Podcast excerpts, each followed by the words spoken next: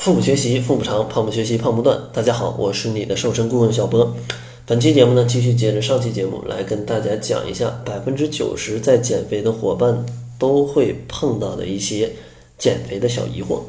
上期节目呢讲了俩，这期节目呢继续讲剩下的三个，就是为什么体重不会直线下降；第二个就是为什么运动了体重没有变化；第三个就是为什么瘦了还是身材不好，还是身材不好。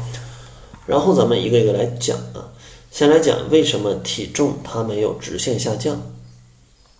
其实，在减肥的伙伴都可以理解，都是希望啊急切的看到减肥的成果，对吧？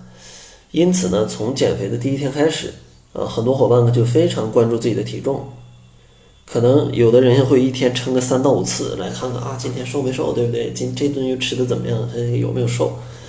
其实呢。这样的话，往往会带来一个结果，就是发现体重秤上的数字总是在波动，对吧？这样就会影响你的一个情绪，说：“哎呀，怎么回事啊？我吃的这么少，怎么怎么胖了呢？”或者说：“哎呀，我吃那么多，它怎么反而还瘦了呢？”总会有这种非常纠结的时候出现。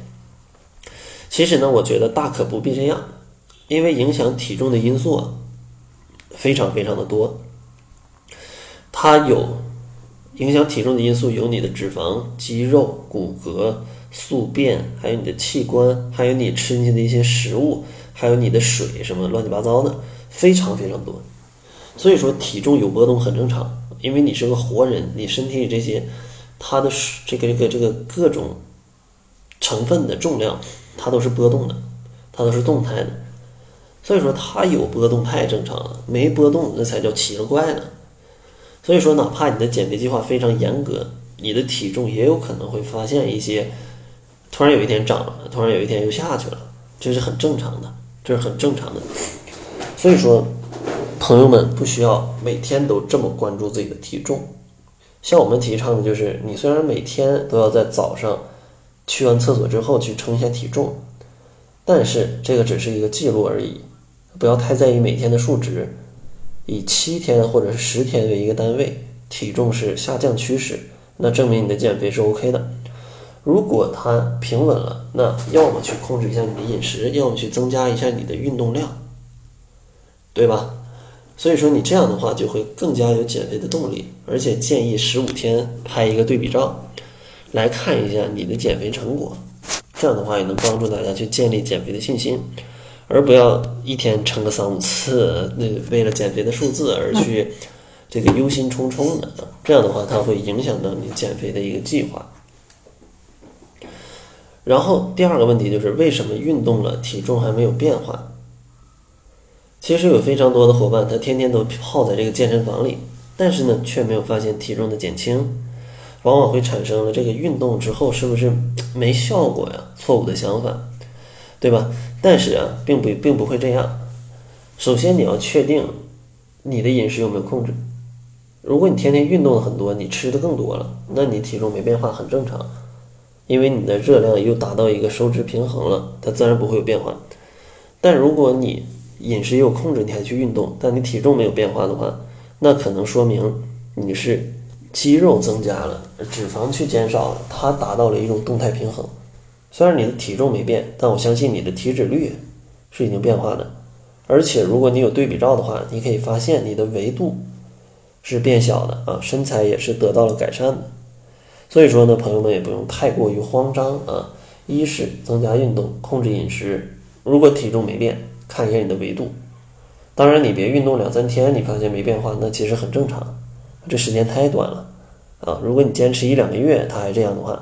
那你就可以去参考一下你的维度，如果你的维度也没变，那你真的要去思考一下，你的饮食计划或者运动计划是不是出了问题啊？出了问题，可以咨询一些专业人士来去帮你进行一些调整，或者你也可以选择窈窕减肥法来帮助你调节一下饮食，因为减肥真的是七分靠吃，三分靠动。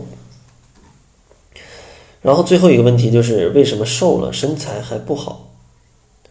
因为其实减肥还有一个误区，就是很多人过分关注体重，却忽视了另外一个重点，就是体型。虽然有些人很瘦，但是缺乏锻炼，反而会显得有些这种娇弱、苍白、不够健康。而另一些人呢，原来可能只是这种，呃，没有没有塑形，身材不太好，然后减肥之后呢，他可能就是你的身体整个维度变小，但是你整个的这样的一个身材还是不会变化的。所以说呢，如果你的基数比较大，单纯靠饮食，它是可以，呃，去调节你的身形的，因为减掉你的多余脂肪主要靠饮食。但如果你的体重在这个 一般 BMI 小于，嗯，二十二了或者二十一的话，都建议你要去增加一些运动来去塑形，因为你并不是单纯脂肪非常多，而且呢是你需要，其实你这个体重并不会很胖，只不过你可能身形并不满意，那这时候最好的办法就是去运动，因为你通过一些全身减脂的方法，它减掉的也是全身的脂肪。所以说，可能并不能达到很好的去塑形的这样的一个效果。当然，通过调节饮食也是可以让你瘦下来的，啊，也是可以让你瘦下来。但就看你对身形的一个要求是怎么样的，要求是怎么样的。因为我也不会骗大家说这个调节饮食就万能，因为真的这个是因人而异的。如果你已经很瘦了，想靠调节饮食去把身形塑造的完美，那这个很难啊，非常难。所以说，大家要去根据自己的体重去制定减肥计划。一般我建议 BMI 小于二十二的，就或者二十一的，一定要去做运动；大于二十二的，甚至大于二十三的，这个首先通过调节饮食。因为大于二十二的或者大于二十三，主要就是脂肪太多了嘛。通过调节饮食是减少脂肪最好的一个办法，最好的办法。因为我相信通过调节饮食。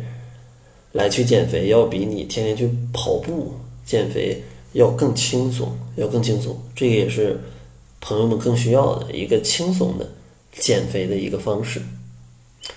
那好了，这两期节目呢，就给大家来简单解答了一下这五个大家会经常碰到的减肥的小疑惑，也希望呢可以帮助大家在减肥路上啊去走得更加的科学。